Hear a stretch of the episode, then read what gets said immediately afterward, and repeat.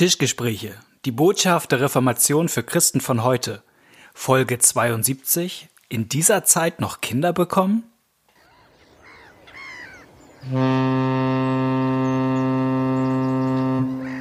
Freiheit.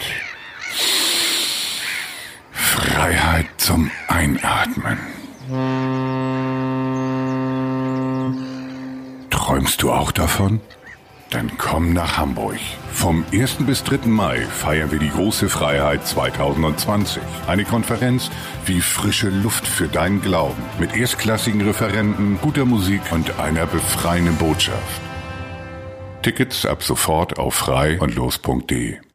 Herzlich willkommen bei den Tischgesprächen. Moin, moin. Schön, dass ihr heute wieder mit dabei seid. Schön, Knut, dass du heute. Ja, ja das ist, diese Begrüßung finde ich nett, denn Malte hat sich Ja. heute auf den Weg gemacht zu mir. Also schön, dass du hierher gekommen Ich bist. freue mich, dass jemand die Türen aufgemacht hat. Ja. Sonst stünde ich. Kaffee gemacht hat und so. Genau, sonst könnte ich. Wie heißt dieses Weihnachtslied noch? Lasst mich rein, ihr Kinder. Ist so kalt der so Winter. kalt der Winter. Öffnet mir die Türen, lasst mich nicht erfrieren, genau.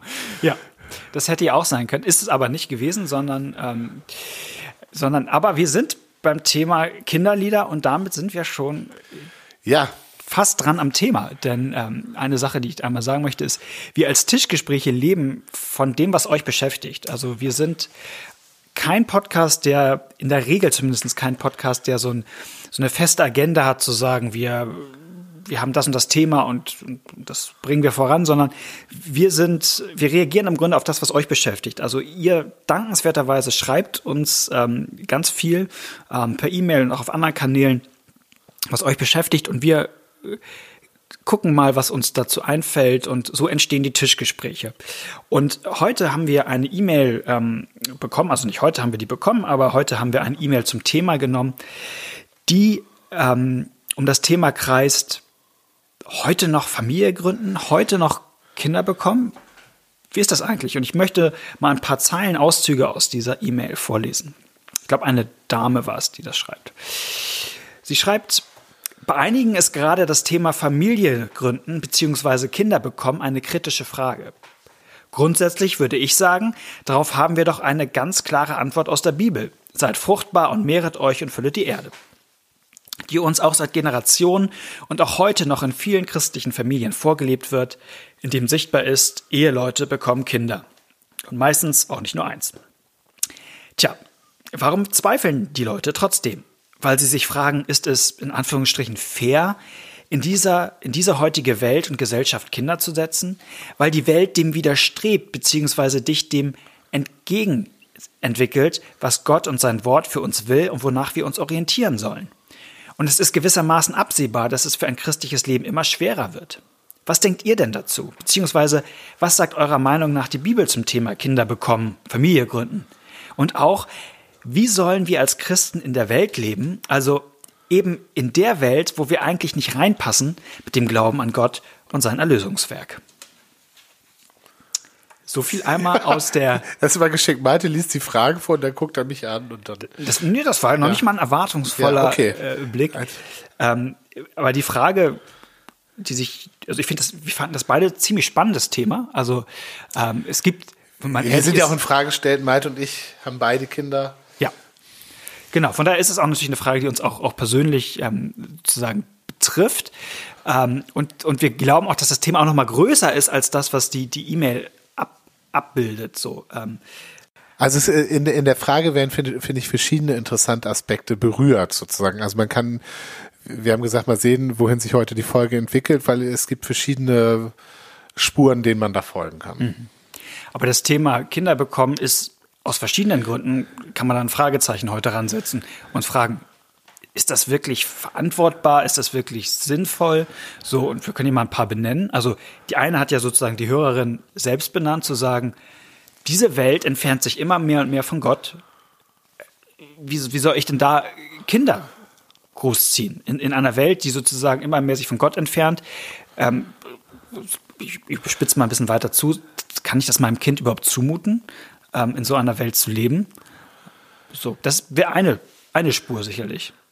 Ja, wobei ich an der, an der Stelle schon, also ich möchte der Spur gerne nachgehen, aber an der Stelle würde ich doch äh, mal kritisch zurückfragen, ob das stimmt. ob sich unsere Welt immer weiter von Gott entfernt im Vergleich zu 100 Jahren, 500 Jahren. Also ist das so? Mhm. Ähm, wir nehmen natürlich Veränderung wahr, wir nehmen vor allem die negativen Veränderungen wahr, aber ich sag mal so, ich habe immer noch, wenn ich jetzt eine Zeitreise, eine Zeitmaschine mhm. hätte und sagen könnte, in welcher Zeit möchte ich leben, dann äh, finde ich auch heute, also dann finde ich in der Geschichte jede Menge ähm, Zeitepochen, wo ich es wesentlich schwieriger finde, als Christ zu leben, als, mhm. als heute. Und, und gut, das ist jetzt auch ein westliches Denken. Ich finde auch heute Länder, in denen es noch schwer ist. Mhm. Also das, was ich als ähm, Veränderung wahrnehme und als Verschlechterung, das, was weiß ich, die Kirche weniger angesehen wird und Rechte verliert und dass das christliche Grundwissen zurückgeht. Also äh, Luther, um auf den nochmal zu kommen, ja, ja. zum Zeitalter, also als die Reformation war und äh, Luther dann die Gemeinden besucht hat, hat er gemerkt, äh, wie wenig Ahnung manche Priester vom Glauben hatten, mhm. ja, weil die darin überhaupt nicht ausgebildet waren und äh, nie die Bibel gelesen hatten und so weiter. Ja, natürlich nimmt, nimmt, nimmt die Akzeptanz christlicher Werte ab, mhm. aber das war auch schon mal schlimmer. So, mhm. also von daher ist ähm, leben wir jetzt sozusagen nicht in der Epoche, wo gerade alles Christliche, was immer da war, verloren geht, sondern es mhm. gibt so Wellenbewegungen, es gibt äh, Auf und Abs und so weiter. Äh, also deswegen würde ich das nicht so unwidersprochen stehen lassen, mhm. dass wir jetzt sozusagen an der Grenze sind, dass die Welt immer weiter weg ist. Ja. Also man findet in der Geschichte und auch jetzt, äh, in, äh, wenn man mal über Deutschland hinausguckt, findet man jede Menge Situationen, wo, wo es für die Christen noch schlechter aussah und wo sie trotzdem äh, Kinder in die Welt gesetzt haben. Ja. Und, und, und ich möchte trotzdem noch einmal so ein bisschen die Frage ein bisschen stark machen, weil ich, mir leuchtet das völlig ein, was du gerade erzählst. Also das ich gehe dem auch gerne nach, also was darin auch richtig ist, aber ähm, ja. Ich, ich glaube, dass es ja schon so einen Grundimpuls gibt, ich fange mal etwas anders an.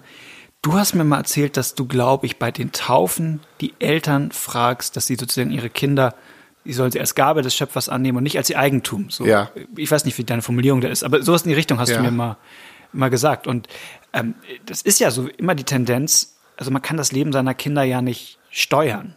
Ja. Auch wenn man manches, also obwohl man es gerne würde. Gerne wollen würde, obwohl ja. man weiß, dass es natürlich kontraproduktiv ist, so, ne? Aber, aber natürlich wünscht man sich ja sozusagen als Christ, dass die eigenen Kinder auch im Glauben wachsen, aufwachsen und später, wenn sie erwachsen sind, auch gläubige Christen sind ja. und weiter mit Jesus viel anfangen können, sag ich mal.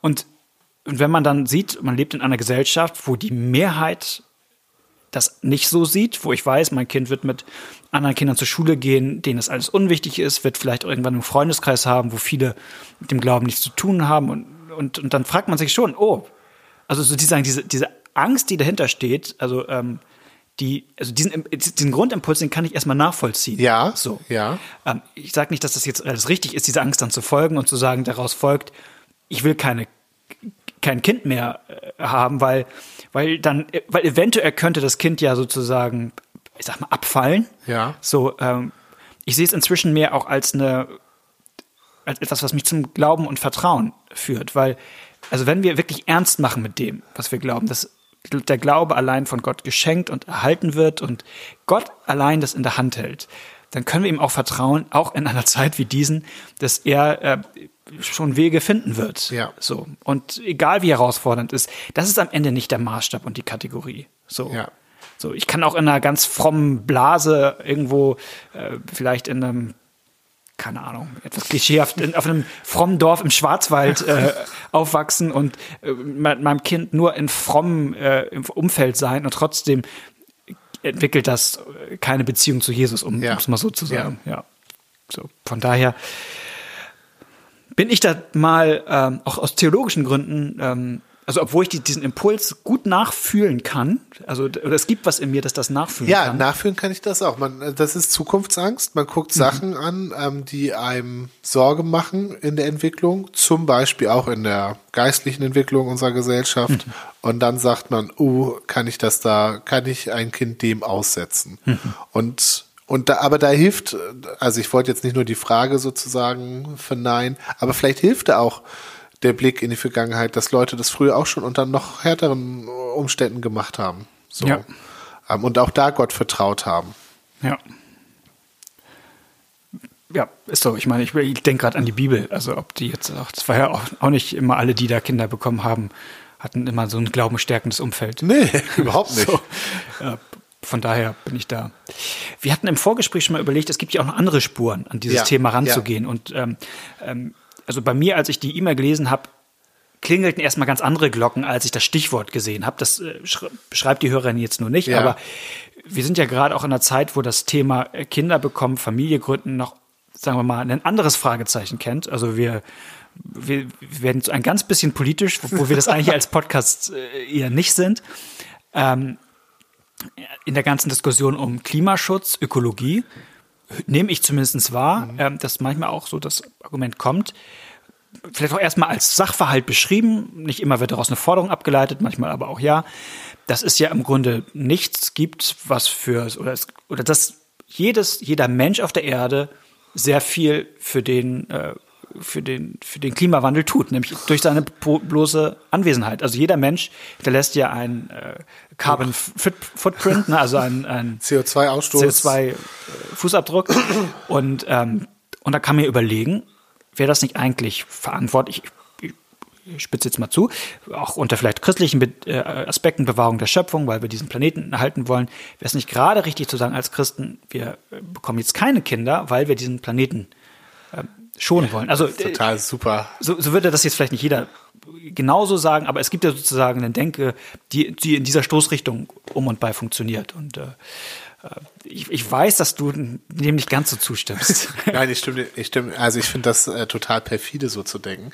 Also äh, ich, du, du hast ja schon zugespitzt, aber dann ist es dann nicht eigentlich auch äh, ökologisch verantwortlich, ähm, Leuten nicht zu helfen, die in Todesgefahr sind, ja? Mhm. Also, oder vielleicht ihm sogar nachzuhelfen. Also ich meine, wenn, also das bedeutet, wenn die Logik ist, jedes Menschenleben ist schlecht für die Umwelt, was, was folgt aus dieser Logik? Ähm, ich finde bei, bei dem bei dieser ganzen Carbon Footprint Sache ist, ist glaube ich, ein, also es ist ein wichtiges Thema, aber das Problem ist, dass wir auch da natürlich ähm, selbstgerecht rangehen als Menschen und immer gucken, was die anderen sozusagen machen, ja, also mhm. dass man immer fordert, dass die anderen doch bitte weniger fliegen oder weniger, also immer das, was ich nicht mache, ähm, sollen die anderen dann lassen und dann je nachdem kannst du dann die Zahlen vorlegen, äh, warum die anderen die Bösen sind. Also es ist eine sehr gut auf andere Zeig ähm, Methode. Und an der Stelle ist es natürlich ganz toll. Also ich gucke nicht mehr, was ich in meinem Leben ähm, ändern muss, sondern ich rechtfertige mich dadurch, dass ich sozusagen das Böse, nämlich den Menschen, der äh, CO2 produziert, nicht mehr in die Welt setze. Ja, also das, mhm. hier, hier findet ja eine Verschiebung statt, sozusagen. Mhm. Indem ich etwas nicht tue, spare ich. Ja, und der, der äh, jetzt äh, Kinder kriegt, der kann noch so, äh, also der, also ich, ich kann dann ein gutes Gewissen haben, wenn ich mein SUV fahre und so weiter, gegenüber dem Öko, der aber drei Kinder hat, weil ich dem ja vorrechnen kann, dass er damit der Böse ist. Also das ist doch eine Logik, die super zur Selbstrechtfertigung und zur Anklage anderer führt. Mhm. Und sei es zur Anklage der Nichtgeborenen, die ich dann netterweise gleich ähm, äh, verhindere sozusagen. Okay. Und also, also da finde ich, die, bei dieser ganzen Frage finde ich, äh, spielt nämlich die, die Schuldfrage eine große Rolle. Wer hat eigentlich Schuld? Wer muss, muss was machen? Und da ist meine Beobachtung, dass die Tendenz immer ist, auf andere zu zeigen. Und das ist in dieser, in dieser Logik ja total drin. Und das regt mich wahnsinnig auf. Denn so, so kommen wir in der Frage nicht weiter. Und es ist ja, das fällt mir gerade so auf, als du das erzählst, ist vielleicht nicht bei allen so dieses Argument vortragen, aber ich, man kann es vielleicht damit verbinden, dass es hier auch eine Ökonomisierung des Menschen ist. Also jeder Mensch ist, also der ist, das ist sozusagen, der ist entweder schädlich fürs Klima oder der wird ja auch verzweckt. Der ist ja kein, ja. kein, kein, also menschliches Leben hat dann keinen Wert an sich, ne? Und das ist ja auch ein, finde ich schon irgendwie auch hohes Gut, so, ne? Dass irgendwie die Menschenwürde unabhängig davon erstmal ist, äh, wie viel CO2-Ausstoß. Ja, wobei, also ich bleibe jetzt mal in der Verzweckungslogik, ja. die, die ich auch falsch finde, da ja. hast du recht. Aber die Verzweckungslogik könnte ja auch anders laufen. Die könnte ja auch laufen. Ich zeige, wie man einen ganz geringen CO2-Ausstoß äh, so lebt, wie mit einem, dass das möglich ist mit einem ganz geringen CO2-Ausstoß, was schon sehr schwierig ist, äh, mhm. gerade mal bei unserem Lebensstandard. Und dann bringe ich meinen Kindern das bei und dadurch tue ich etwas für die, tue ich etwas Gutes für die Welt, indem ich sozusagen das multipliziere.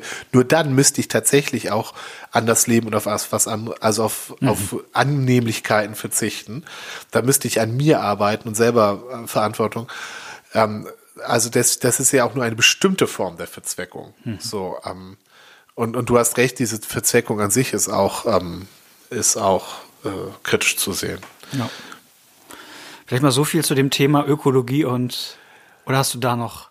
Nein, da, also da können wir. Da können wir uns. Da, da, da kann man, ich finde, ja, ich finde das sehr interessant, weil ich finde, dass in dieser Frage auch Mechanismen auftauchen, ja. die ich aus dem geistlichen Bereich kenne, mit Schuldzuweisung, mit auch ähm, mit Ablasshandel, ja, also ich sage das jetzt mal, also was muss ich tun, um mich sozusagen von meiner ökologischen Schuld zu befreien? Ja. Von Sachen wie das, wenn ich Flugreisen mache, ich ähm, dann irgendwelche in irgendwelche Fonds investiere, wodurch Wälder aufgeforstet werden, was ich sinnvoll grundsätzlich mhm. finde, weil es sozusagen bei der, wenn man das auf der Ökobilanz sich anguckt, dann finde ich das sinnvoll, da einen Ausgleich zu machen. Aber oft läuft es ja auch auf der moralischen Ebene. Also, dass ich, dass es nicht darum geht, die Ökobilanz, sondern die Moralbilanz. Also ich mache irgendwas, um mich zu rechtfertigen dafür, dass ich sozusagen an anderer Stelle sündige. Ich gehe, also jetzt mal ein bisschen, ich gehe auf Friday for Futures Demo, ja, damit bin ich ein guter und deswegen darf ich dann auch die nächste Flugreise machen. Und an der Stelle ist ja, ist ja dem Klima nicht geholfen, aber meiner eigenen moralischen Bilanz ist geholfen. Mhm. Und ich finde, dass das bei diesem Thema dauernd mit reinspielt. Ähm, von beiden Seiten, auch von denen, die das sozusagen kritisieren. Das ist, das hängt gar nicht an einer Position. Also es geht nicht darum zu sagen, wer diese Position hat, der, den sehe ich kritisch, sondern ich merke, dass bei dieser, dass bei dieser Thematik die alten ähm, geistlichen Mechanismen des Menschen, der sich mhm. selbst rechtfertigen will, dauernd eine Rolle spielen. Klar. Und zwar egal, auf welcher Position er ist. Und das finde ich, das finde ich schon sehr interessant. Hm. Ist es definitiv. Aber das ist, äh, wir wollen noch ein bisschen was über Kinder und über Kinder und äh, posit positives Verhältnis zur Schöpfung. Genau, ich dachte noch eine Sache vielleicht vorweg oder, oder was mir auffällt und warum ich das, ich glaube, ich würde das gerne einmal wertschätzend sagen. Also die Hörerin schreibt ja schon, dass das offensichtlich viele aus, aus ihrem Freundeskreis oder beschäftigt. Ja, ja. Und ich, ich, ich will ausdrücklich anerkennen, ich glaube, dass das ähm, gerade für, für, die, für junge, vielleicht auch verheiratete Paare oder ähm, ein Druckthema ist. Unglaubliches Druckthema ja, ist, weil ja. ich, ich, ich mache es mal ein bisschen humorvoll, so wie ich Sitcoms und so wahrnehme. Ja. Ist das immer so, bis, bis, bis 30 sollst du dein Leben irgendwie genießen und hier und da dich verwirklichen. Und dann gibt es genug Sitcoms, da gibt es dann Eltern, die haben Kinder, die sind dann irgendwie sieben, acht, neun Jahre alt, die sind dann Mitte 30. Ja, genau. So, und das ist eigentlich der Lebensentwurf. Ja, äh, genau. Also du musst quasi bis 30, äh, machst du irgendwie, ich sag mal, Partyleben und so und dann ab 31, etwas zugespitzt, äh, bist du verheiratet und hast, äh, hast drei Kinder, hast drei Kinder die ja. irgendwie, genau. Und äh, man merkt, irgendwie funktioniert's nicht so, ne? Aber das, also das ist natürlich auch ein, ähm, das sind ja häufig so unbewusste Bilder. Das ist, glaube ich, auch eine Herausforderung. So, ne? Also ähm, wie damit umgehen. So. Ja. Das wollte ich nur einmal. Äh, das, das, mit diesem, das, mit, das mit dem Druck, das, das nehme ich auch stark wahr. Das ist aber auch nochmal ein anderes Thema. Auch jetzt, wie, mhm. wie, wie geht's mir damit in der Gemeinde? Mhm. Ähm, wie, wie werde ich angesehen, wenn ich Kinder habe oder keine Kinder habe? Werde ja. ich dann eigentlich für voll genommen? Ja. Ähm, wie ist das? Also, und das finde ich auch tatsächlich schwierig, weil, also, ich ich habe relativ spät Kinder gekriegt, so. Mhm. Also ich kenne das anders, auch anders. Aber jetzt ähm, habe ich Kinder und kann davon ganz begeistert erzählen. Mit dem Wissen, dass das manche Leute vielleicht auch unter Druck setzt, dass mhm. sie denken, oh, oh, äh, das Entscheidende im Leben fehlt mir noch und so weiter, ja. ja. Und diesen Druck möchte ich überhaupt nicht machen. Ähm, aber ich merke, wie, wie stark mich das Thema Kinder auch äh, bestimmt, auch durch meine Begeisterung, mhm. aber auch durch meine Belastung. Also Kinder sind auch, auch anstrengend. Mhm. Ja. Ja, wollen wir mal was, also was, was Grundsätzliches sagen zum ja. Thema Kinder, ähm, Kinder, ich sag mal, als gute Gabe des Schöpfers, so ja. würde ich das mal überschreiben. Also, was ich, woran ich denken musste, als ich die, die Frage gelesen habe, ist nochmal an unseren guten alter, alten Dr. Luther. Und ähm, den kleinen Katechismus, da haben wir auch schon mal Folgen zu gemacht. Ich glaube, ich verlinke die nochmal hier unten. Ja. Wir haben mal eine ganze Reihe gemacht über den kleinen Katechismus. Und da ähm, legt Luther auch zum Beispiel das Glaubensbekenntnis aus. Ne? Ich glaube an Gott, den Vater, den Allmächtigen, den Schöpfer des Himmels und der Erde. Was ist das? Was ist das? Ich glaube, dass mich Gott geschaffen hat, samt allen Kreaturen und Genau, mir Aug, Leib, Seele, Mund und Nase gegeben Genau. hat. Oder keine Ahnung. Leib und Seele, Aug und Ohren. Jetzt kommt jetzt, live komme ich immer Ja. durcheinander. Ähm, was Luther auf jeden Fall auch aufzählt, ist Kinder, sozusagen in dem Fall Frau und Kind oder Ehepartner und Kind, ähm, als eine gute Gabe. Also wie zeigt sich Gott eigentlich als Schöpfer in meinem Leben? Was, wenn ich eigentlich sonntags oder wann auch immer bekenne, ich glaube, dass Gott mein Schöpfer ist, was bekenne ich dann eigentlich? Dann bekenne ich auch, dass er, dass er mir Kinder oder dass er uns Kinder auch geschenkt hat. So und das ist eine eine Gabe Gottes, ein Geschenk. Das ist äh, Ja, und gerade Kinder finde ich so ein wahnsinniges Geschenk, weil es einerseits eine totale Bereicherung ist und andererseits eine totale Überforderung. Ja. Also Ja. so ein, ein, ein Mensch anvertraut zu bekommen, für den du dann für den ich Verantwortung habe und bei ganz vielen Sachen, also das fängt schon bei, bei den medizinischen Sachen an oder bei der jetzt Erziehung und so weiter, was sind da die richtigen Entscheidungen? Das ist ja alles so, was man alles falsch machen kann. Also du kriegst was ganz Kostbares und auch Tolles, kriegst du in deine ungeschickten Hände. Und das macht einen total dankbar und abhängig, ja. Also weil dann, also ganz viele Sachen in der Bibel bekommen dadurch dann nochmal neues, äh, neues, neues Gewicht. Wenn jemand unter euch an Weisheit mangelt, der bitte Gott, steht bei Jakobus. Ja, ich merke nie so oft, dass mir an Weisheit mangelt wie bei der Kindererziehung. So. Ja.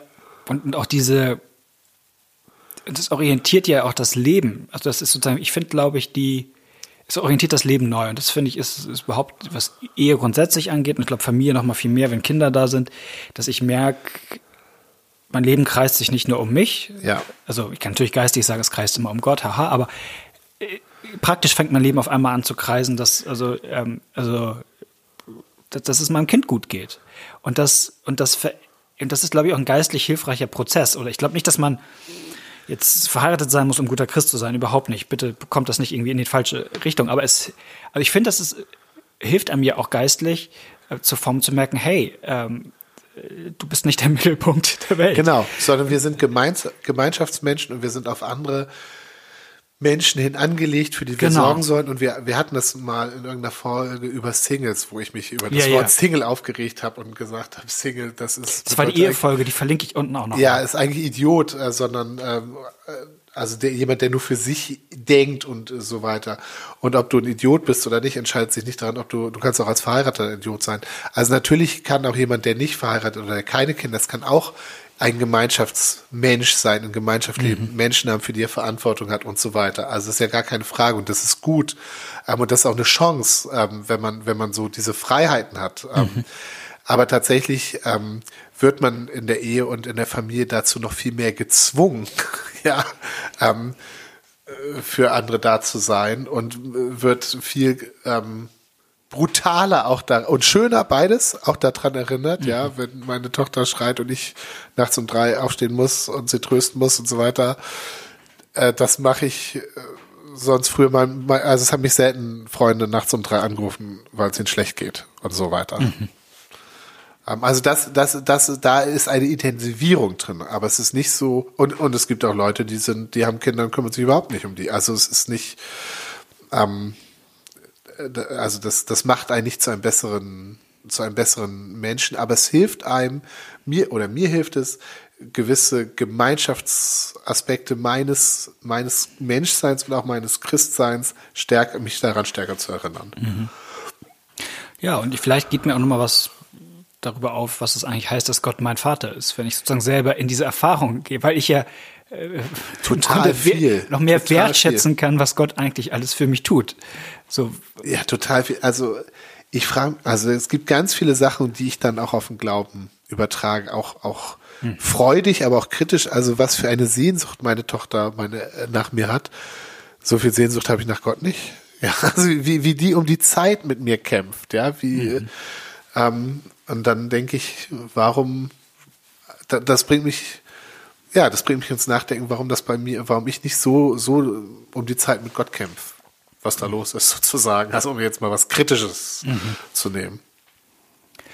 Wenn wir uns äh, jetzt treffen auf der Konferenz Große Freiheit 2020, ja. wird einer da sein und reden, der heißt Scott Keith, der hat ein Buch geschrieben über das Thema, ähm, in dem Fall Vater sein, also ähm, ähm Being Dead heißt das, das verlinke ich unten auch nochmal und ähm, und wo er gerade diesen Zusammenhang zwischen dem, wie, wie Gott als Vater uns begegnet und, und, und, und unserem, sag ich mal, irdischen Vatersein ähm, so zusammenzieht. Und äh, für ihn sein, der Untertitel ist äh, Fathers as Pictures of God's Grace. Und so ein bisschen ist das sozusagen genau seine Intention zu sagen, oder er nimmt das so wahr, gerade im US-amerikanischen Kontext, dass es so zwei Stereotypen von Männern gibt. Es gibt einmal den in Anführungsstrichen christlichen Mann, der so mit, der das Oberhaupt der Familie ist und mit Härte so durchregiert. Und dann gibt es sozusagen als anderen sozusagen den, den Homer Simpson-Typ, der eigentlich so. von Arbeit kommt, auf dem Sofa ist, apathisch, äh, den man nicht richtig ernst nehmen kann. Ja. Es gibt eigentlich, also, also wo gibt es eigentlich ein positives, äh, sag ich mal, Väterbild? Und, und er nimmt sozusagen im Anschluss an Helmut Thielicke ähm, ganz viel ähm, Anleihen an dem an dem äh, an der Geschichte vom verlorenen Sohn und mhm. dem wartenden Vater so und ähm, versucht das so ein bisschen als positives Bild ähm, zu nehmen. So. Von daher, ja, ähm, klar. Ähm, was ist uns noch wichtig? Wir, wir gehen schon langsam Richtung auf die, auf die Zielgerade ähm, zu. Also ich fand, wir, wir haben ja im Vorfeld noch mal drüber geredet, ähm, auch noch mal biblisch zu gucken, ob es da jetzt und gehe noch mal auf den, die, die Frage der Hörerin ein, mhm. ähm, Kinder in die Welt setzen in einer ähm, nicht christlichen Umgebung ja. sozusagen. Und da hattest du noch ein gutes Beispiel. Genau, mir ist noch mal ich war letztens, oder was heißt letztens, war von der Zeit auch Predigtext Jeremia 29. Also ähm, muss ich, glaube ich, einmal in die, in die Geschichte kurz reindenken. Ähm, das Volk Israel ähm, ist quasi am Boden, hat seine Heimat verloren oder, oder, mhm. oder ein großer Teil zumindest des Volkes Israels, gerade die Oberschicht, die ist deportiert worden, die hat, genau. ist, ist verschleppt worden aus, aus Das muss man sich mal auf der Karte angucken, ja. was das, also wie weit die verschleppt worden sind. Ne? In eine völlig fremde Gegend mit einer fremden Kultur, fremden Sprache, fremden Göttern, wirklich entwurzelt. Ja. In Babylonien und das war ganz ganz perfide die Strategie auch der Machthabenden, äh, zu sagen, wir nehmen die Oberschicht und wir entwurzeln die und wir, wir formen die jetzt um. Das heißt, wir machen die auch zu Babyloniern. Wir, ne, die gesamte babylonische Kultur lassen wir auf die einprasseln und dann haben wir die irgendwann auf unserer Seite, dann sind, denken die genauso wie wir. Und dann können wir die ja vielleicht zurückschicken und dann, dann, dann haben wir quasi alle kulturellen ähm, Eigenarten eingeebnet und, ja. und, und da war natürlich der Impuls gerade der, der frommen Juden, die, die da waren, jetzt müssen wir umso mehr dagegenhalten. Mhm. Also jetzt müssen wir uns umso mehr, sag ich mal, abschotten, abschotten um, um, um dem zu widerstehen.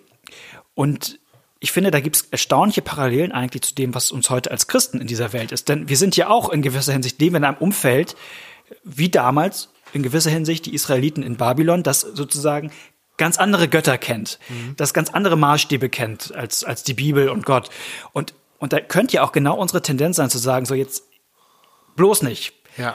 Und, und äh, in die Situation schreibt Jeremia einen Brief hinein und, äh, und was da steht, das, das ist das ist im Grunde krass. Man kennt häufig den Einsatz, daraus suche der Stadt Bestes. Mhm. Der ist, der ist relativ berühmt. Und das ist ja vielleicht auch eine gute Überschrift. Also der sagt, nee, nicht abschotten, sondern suche der Stadt Bestes.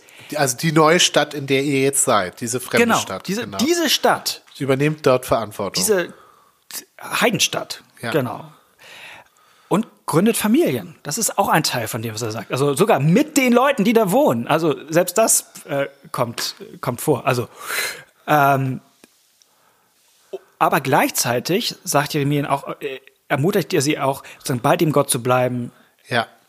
Und diese Spann, also diese beiden Dinge gleichzeitig, glaube ich, die, die, die treten auch bei uns, ähm, also die sind für uns heute genauso wichtig. Genau, sich nicht abzuschotten, sondern sich einzubringen, aber sich prägen zu lassen von Gott. Genau.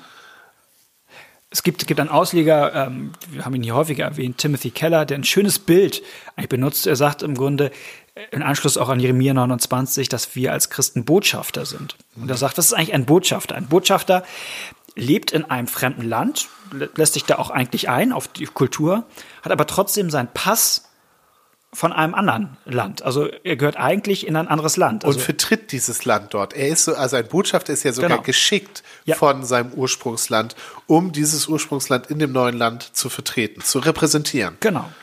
Und es gibt ja genau dieses Bild in- gewisser Hinsicht auch in der Bibel. Also gerade denk an den Philipperbrief.